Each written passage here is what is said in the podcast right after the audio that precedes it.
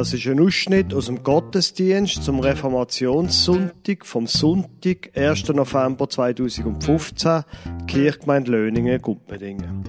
Sie hören, statt einer Lesung, einen Ausschnitt aus der Reformationsgeschichte von Schaffhausen und anschließend Predigt vom Pfarrer Lukas Huber über Matthäus 5, 2 bis 10.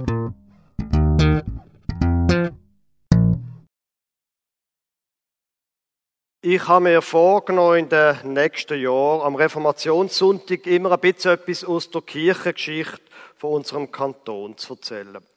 Heute ist das Thema das Kloster aller Heiligen. Da müssen wir ziemlich zurückgehen. Mitte vom 11. Jahrhundert, dort hat der Eberhard VI.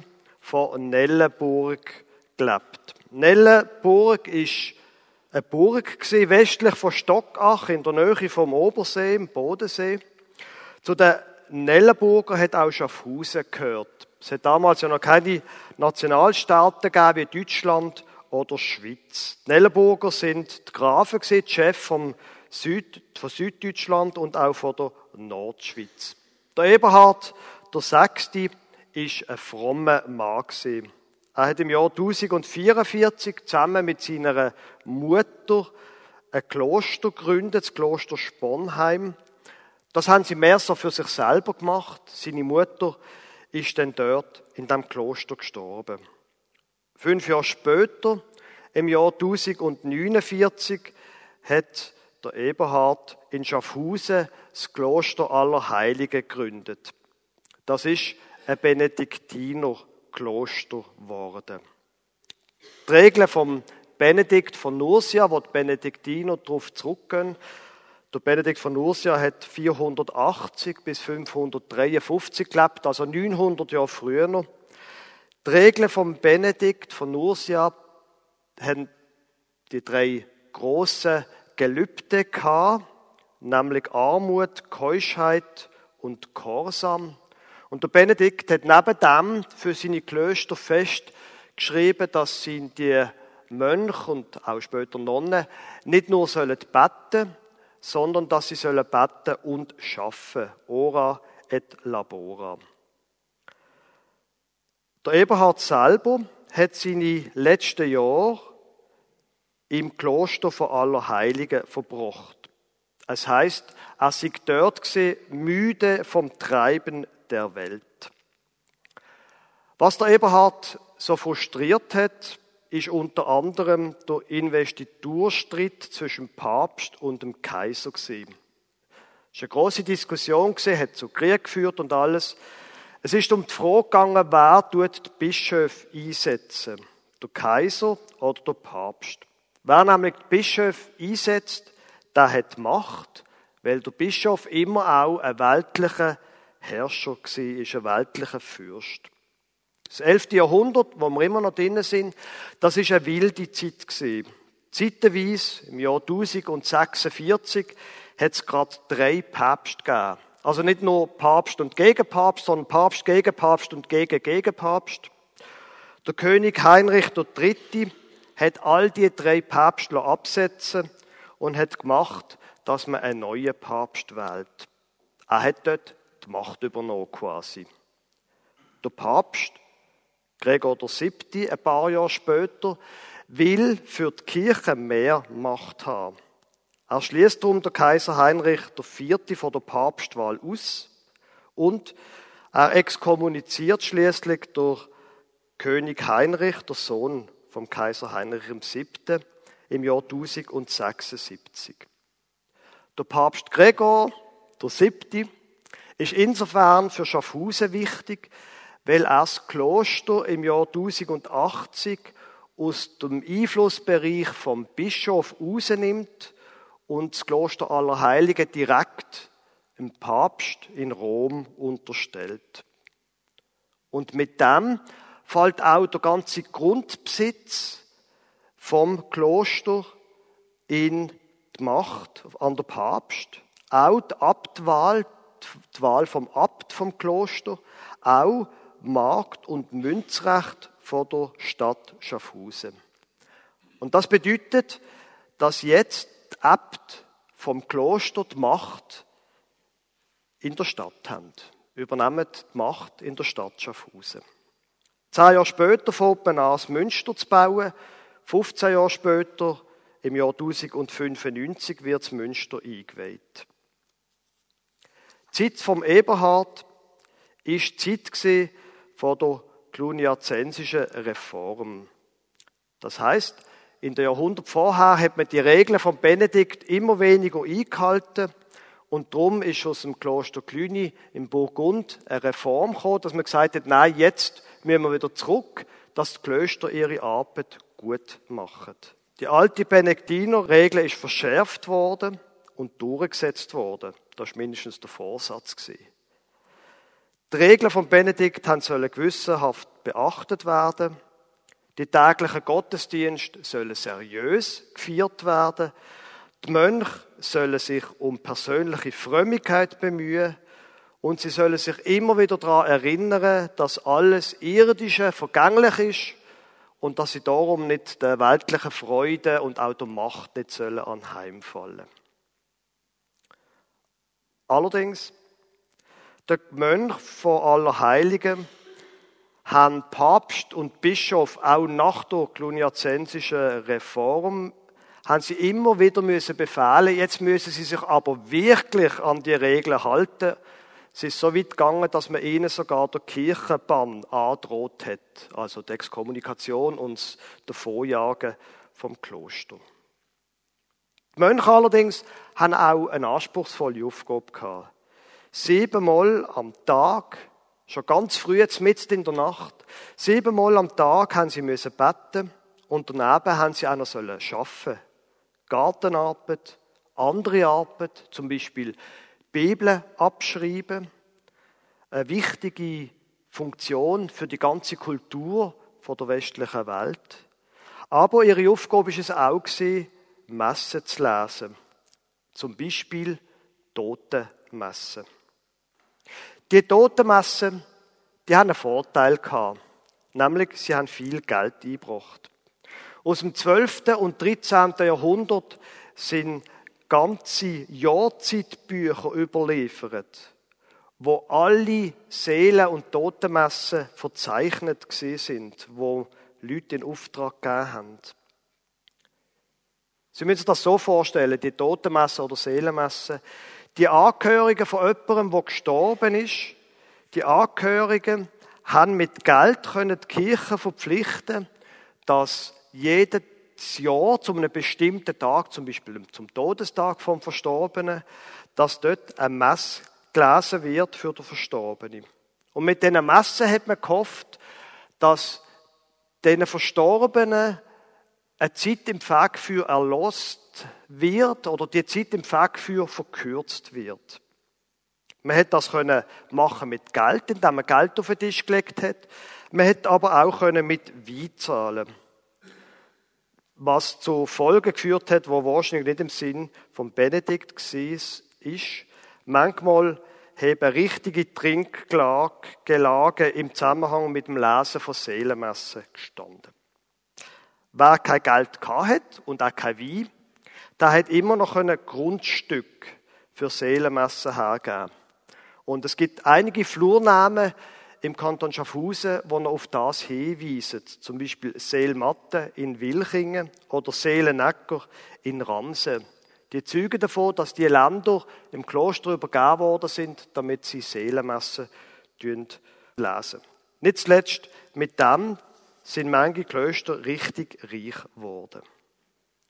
Das Kloster aller Heiligen hat aber noch eine andere Einnahmequelle gehabt, nämlich der Ablass. Im Jahr 1299 zum Beispiel hat der Bischof Heinrich allen einen 40-tägigen Ablass für Kriminelle und einen einjährigen Ablass für lässliche Sünden versprochen. All denen, wo am Fest aller Heiligen, zum Kloster aller Heiligen und zu all seine Kapelle fahren. Auch sonst hat man den Leuten versprochen, wenn sie an der Festmesse teilnehmen, dass sie Ablass bekommen. Und natürlich auch, wenn sie das Kloster finanziell unterstützen. Einen kleinen Ausflug, einen kleinen Abstecher ins Klecki. Hallau zum Beispiel hat viel Geld gezahlt dafür, dass der Papst Julius II. einen Ablassbrief schreibt. Der Ablassbrief ist eine schön kolorierte Pergamenturkunde Zwölf Namen von Kardinal sind drauf gestanden. Und in deren Urkunde bestätigt der Papst, dass jedem 100 Tage Fegfeuer erlassen werden, wenn er zu Maria Verkündigung, zur Kreuzerfindung, Karfreitag, Moritztag, Bergkirche Hallau ist eine Moritzkirche, und der Kirchweih, wenn er dort eben St. Moritz spricht Bergkirche tut besuchen und an der Messe teilnimmt. Und wenn er auch mithilft, dass Kirchengebäude erhalten bleiben und mit Büchern ausgerüstet werden, mit Kelch und mit Lichter. Ablass ist ein blühender Handel Die Vollmacht für den Ablass hat die Kirche aus dem Schatz von der Kirche geholt. Man hat von dem Schatz geredet, von dem Schatz, der zurückgeht auf die Verdienst von Christus und auch auf die überschüssigen guten Werke von den Heiligen und den Märtyrern. Und aus dem Schatz hat die Kirche geschöpft und hat den Schatz auch weiter verkaufen. An den Schatz haben auch die Reliquien erinnert. Die Reliquien sind darum auch wichtig gewesen. Zum Beispiel die Gebeine vom Eberhard und die Gebeine von seiner Frau Ita. Die hat man verehrt, speziell am Todestag vom Eberhard und von der Ita am 24. Januar und 29. Februar. Das hat dann so richtige Wallfahrten gegeben an diesen Tag. Und von diesen Wallfahrten und von der Verehrung von diesen Reliquien hat man sich heilig zum Beispiel von körperlichen Beschwerden erhofft. Wer jetzt so Schätze von der Kirche hat, dem kann ja wahrscheinlich nichts mehr passieren, könnte man denken. Und das ist immer wieder ein Problem gewesen. Die Mönche von aller Heiligen haben eben oft nicht so gelebt, wie es die benediktinische Regel vorsehen.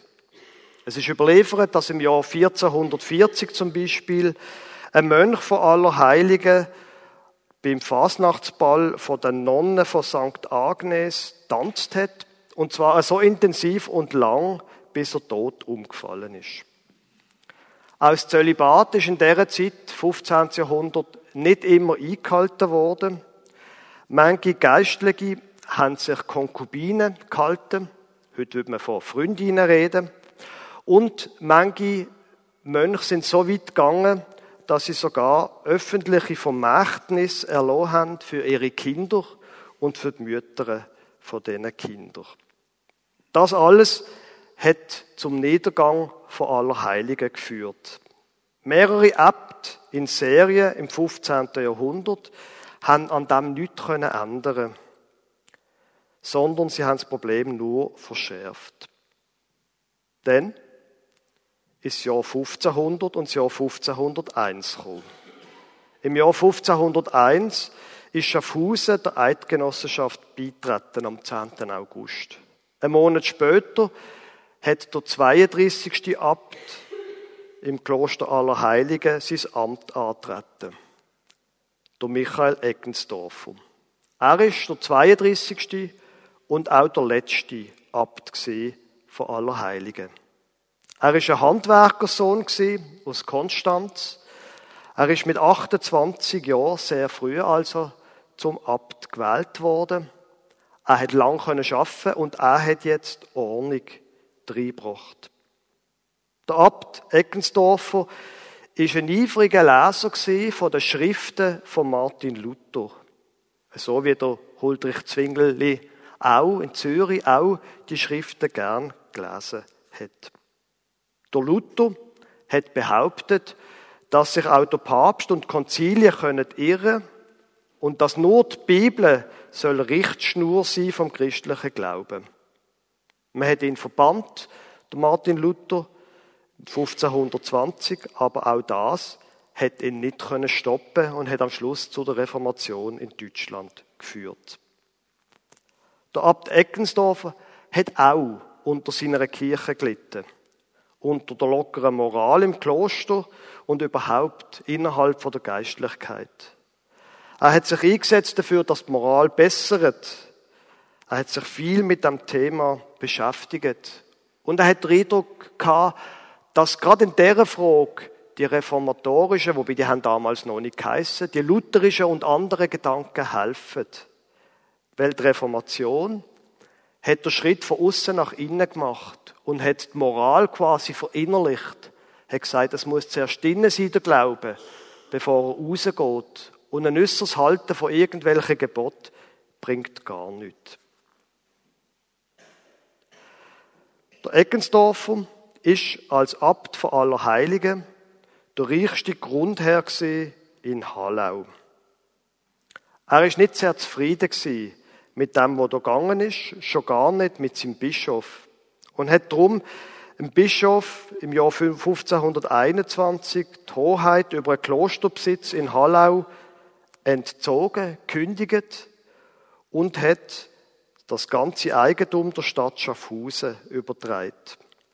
Mit dem hat er gemacht, dass von dort an die Stadt über einen grossen Teil vom Schaffhauserland Herrin war. Das wiederum hat große Folgen gehabt, aber dazu mehr in einem anderen Jahr. Der Eckensdorfer ist getrieben von reformatorischen Gedanken, haben wir es schon gehabt davon. Aber er ist nicht der Einzige Auch der Papst hat gemerkt, dass eine Erneuerung nötig wäre, aber er hat nichts gemacht. Der Eckensdorfer hat gemerkt, dass er nicht weiterkommt und er hat das Gefühl gehabt, dass sich das Benediktinerstift überlebt hat, dass es in dieser allgemeinen Atmosphäre keinen Sinn mehr hat, ein Kloster zu haben, abgesehen davon, dass die Reformatoren gesagt haben, Klöster bringen sowieso nichts und taugen auch nichts. Und darum hat er dann im Jahr 1524 einen Vertrag abgeschlossen mit der Stadt Schaffhausen. Und er hat einen grossen Teil vom Klosterbesitz hat er an die Stadt gegeben. Mühlen, Walken, Schliffen mit dem Wasserrecht am Rhein. Er hat auch der Rheinhardwald, der Forst auf dem Rande der Stadt übergeben. Die niederen Gerichte in Grafenhausen, Merishausen und Neuhausen.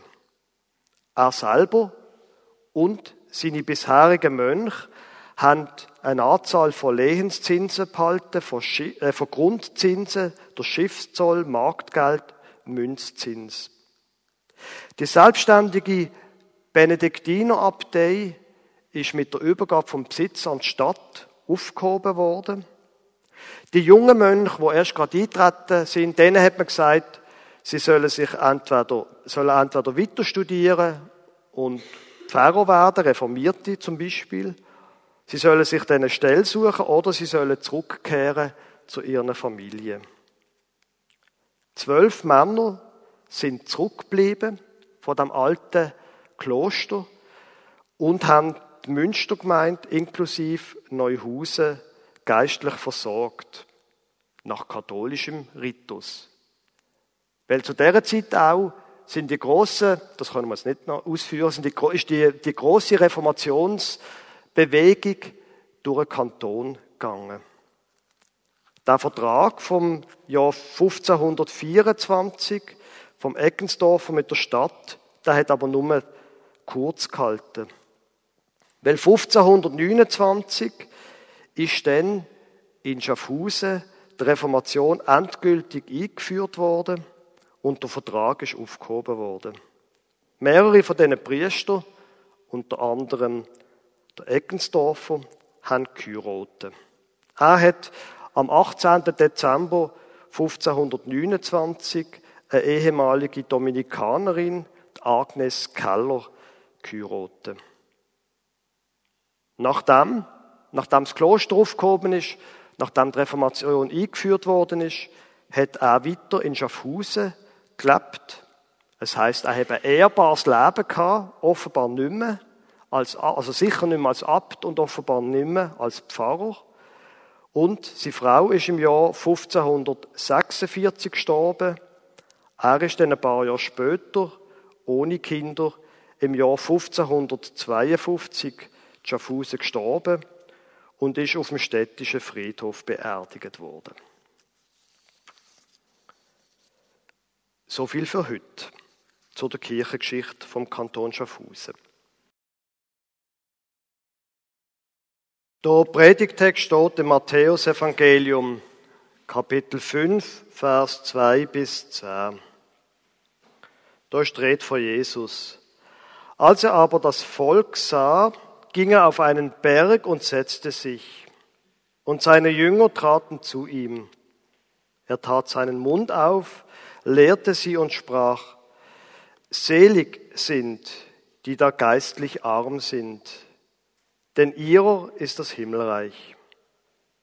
Selig sind, die da Leid tragen, denn sie sollen getröstet werden.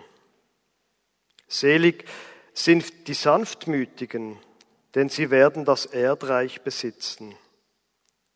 Selig sind, die da hungert und dürstet nach der Gerechtigkeit, denn sie sollen satt werden. Selig sind die Barmherzigen, denn sie werden Barmherzigkeit erlangen. Selig sind, die reinen Herzen sind, denn sie werden Gott schauen. Selig sind die Friedfertigen, denn sie werden Gottes Kinder heißen. Selig sind die, die um der Gerechtigkeit willen verfolgt werden, denn ihrer ist das Himmelreich. Liebe Gemeinde, es ist ein bisschen gemein, ich gebe es zu, wenn man den Predigtext direkt nach dem Ausschnitt aus der Kirchengeschichte vorliest. Das kann ja gar nicht anders sein, als dass dann die Kirchengeschichte nicht gut wegkommt. Selig sind die geistlich Armen. Wie soll man da über den Schatz von der Kirche reden, wo Kirchenleute daraus Macht und Geld ableitet. Wie soll man da denken über Papst, wo Bischöfe, wo sogar Kaiser einsetzen und einen großen Machtstreit vom Zaun rissen? Sie haben doch so klar nicht nur weltliche und kirchliche Macht haben, sie haben ja ganz offensichtlich auch über das Himmelreich verfügen. Aber vielleicht, vielleicht müssen wir gar nicht so weit zurückgehen.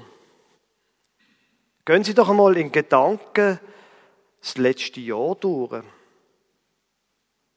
Wie oft, Sie mir keine Antwort geben. Wie oft haben Sie dort wollen, reich sein? Auch geistlich, geistig reich.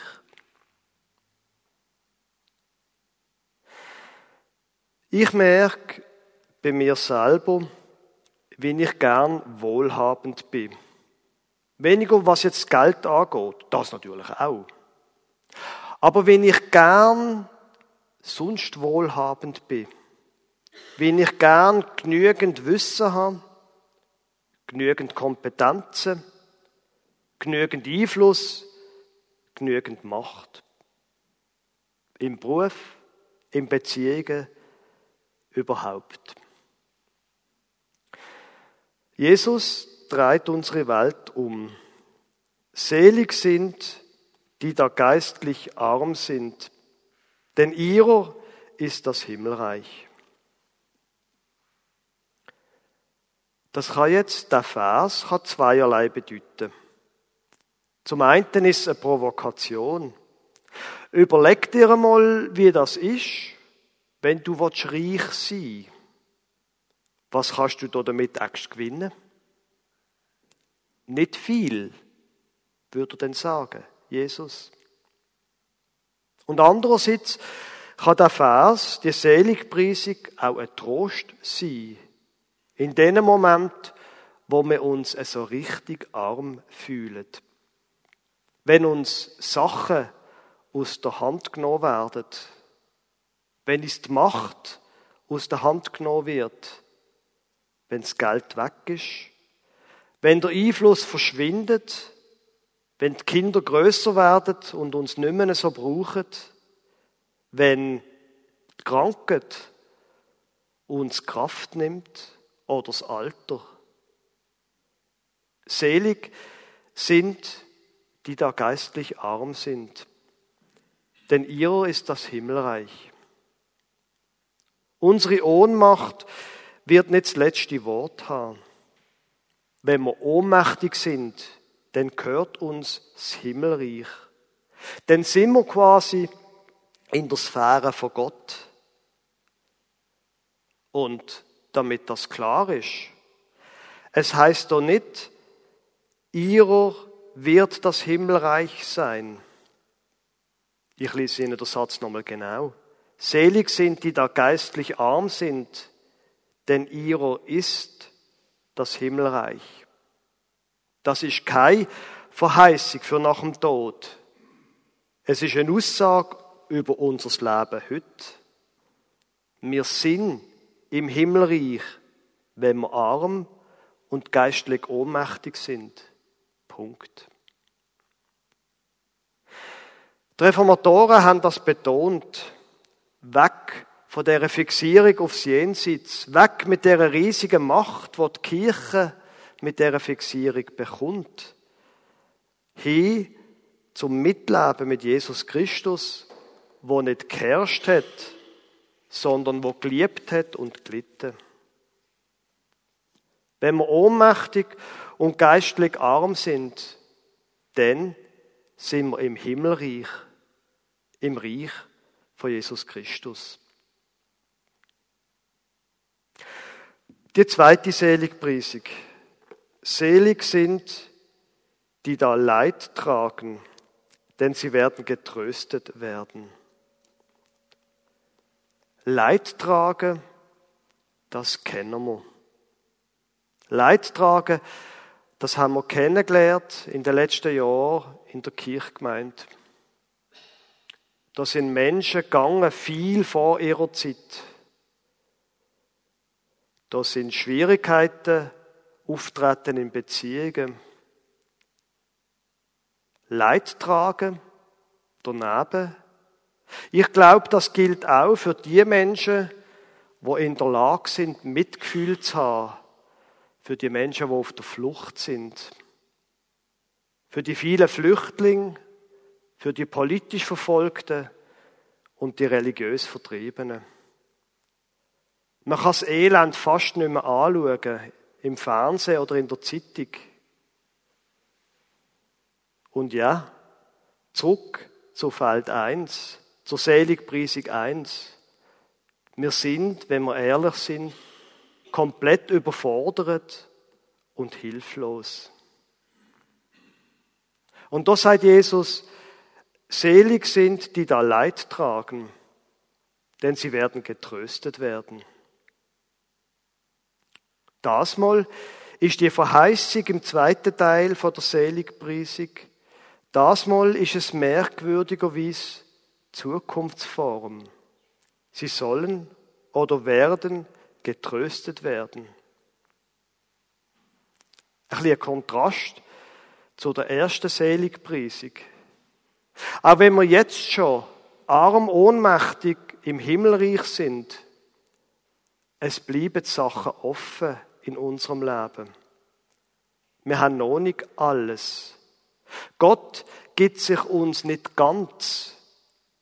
Es bleibt trotzdem Leid in unserem Leben. Sachen, wo wir vielleicht bis zuletzt keinen Sinn drin sehen und keinen Trost findet. Jesus sagt ganz lapidar, sie werden getröstet werden. Er sagt nicht, vielleicht finden sie irgendwann einen Trost. Er sagt, sie werden getröstet werden. Wenn, bleibt offen. Im nächsten Monat, im nächsten Jahr oder in einem Jahrzehnt? Oder ist es tatsächlich erst, wenn wir bei ihm sind? Aber Auch wenn der Zeitpunkt offen bleibt, die Verheißung ist klar formuliert.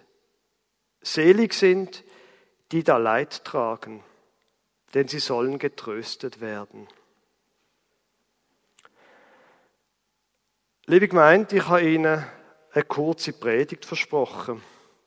Und wir sind nur bis zur zweiten Seligpreisung gekommen. Da fehlen noch ein paar.